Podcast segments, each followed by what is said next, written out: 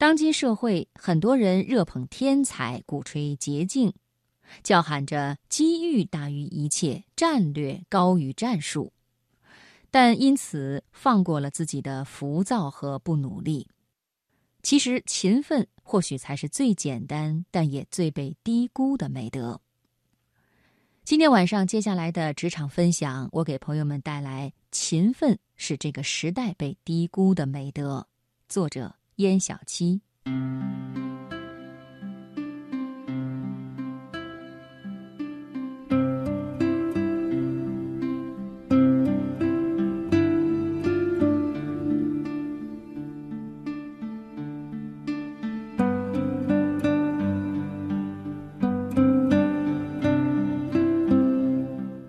亲戚家的小表妹今年毕业。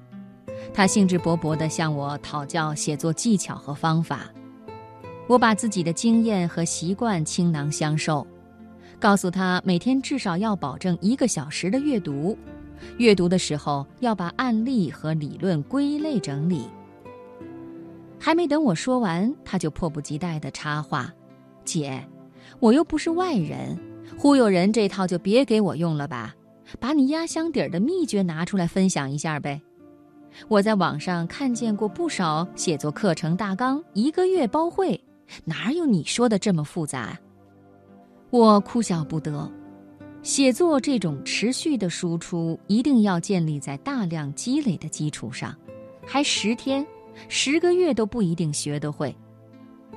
他沉默了一会儿，特别真诚又同情地问我：“人家都知道如何在十天内写出报文，你怎么就不会？”方法大于勤奋，你要是走错了路，就赶快回头，可别在低效的努力里一条路走到黑。我听完一脸惊愕。我记得听过这样一句话：这个世道变坏是从嘲笑努力开始的。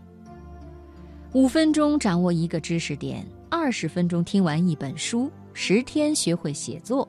效率成了我们衡量努力唯一的指标，铺天盖地的课程宣传都以速成为卖点，太多人被焦虑和野心驱使着，不再相信慢工出细活儿，不再相信百尺高楼起于垒土，叫喊着远离低质量的努力，把稳健当成拖沓，就连那些必要的重复也被当作走弯路。有个读者给我留言，抱怨公司的种种，后悔自己入错行。可是当我问他到底有哪里不好的时候，他翻来覆去的，只是重复着那几句话：每天都要做报告，真无聊啊；每天都得整理报表，真枯燥啊。可那就是你的工作呀，不然呢？你还想天天打怪？我不想过这种平庸的生活。他说。我还有理想，还有梦想，我想做出一番成绩来。我听他这么说，其实挺难过的。从什么时候开始，普通人日复一日的努力也被等同于平庸和混吃等死？有理想本是一件好事，但是当我们把它和日常生活对立起来，就会产生对生活中必要重复的轻视和不耐烦。对未来的憧憬越大，就越无法理解眼下努力的价值。财经专家吴晓波读大学的时候，每天泡在图书馆超过十个小时，将数千篇新闻稿件肢解分析，一点点学习新闻写作的方法。而专职写作的严歌苓雷打不动地坚持每天写作六小时，一天都不曾荒废。诚然，他们的勤奋和努力在捷径面前显得太微不足道。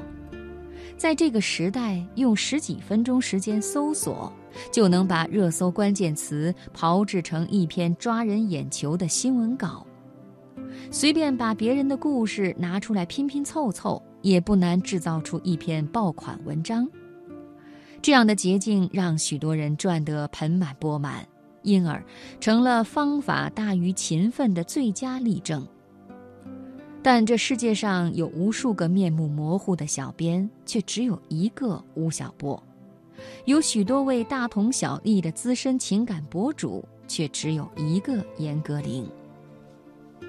有位朋友说，小时候家里穷，爸妈摆摊卖早点，每天早上四点多钟就开火煮稀饭，一直卖到中午，然后还得去批发市场货比三家，买回来之后淘米摘菜做准备工作，没有一天不折腾到晚上十点多。通过努力，现在的他家境优越。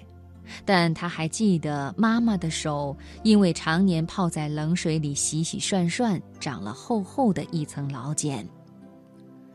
这才是我们普通人的生活，没有金手指加持，也没有天降鸿运，有的只是日复一日、年复一年的勤奋。或许不美，但是管用。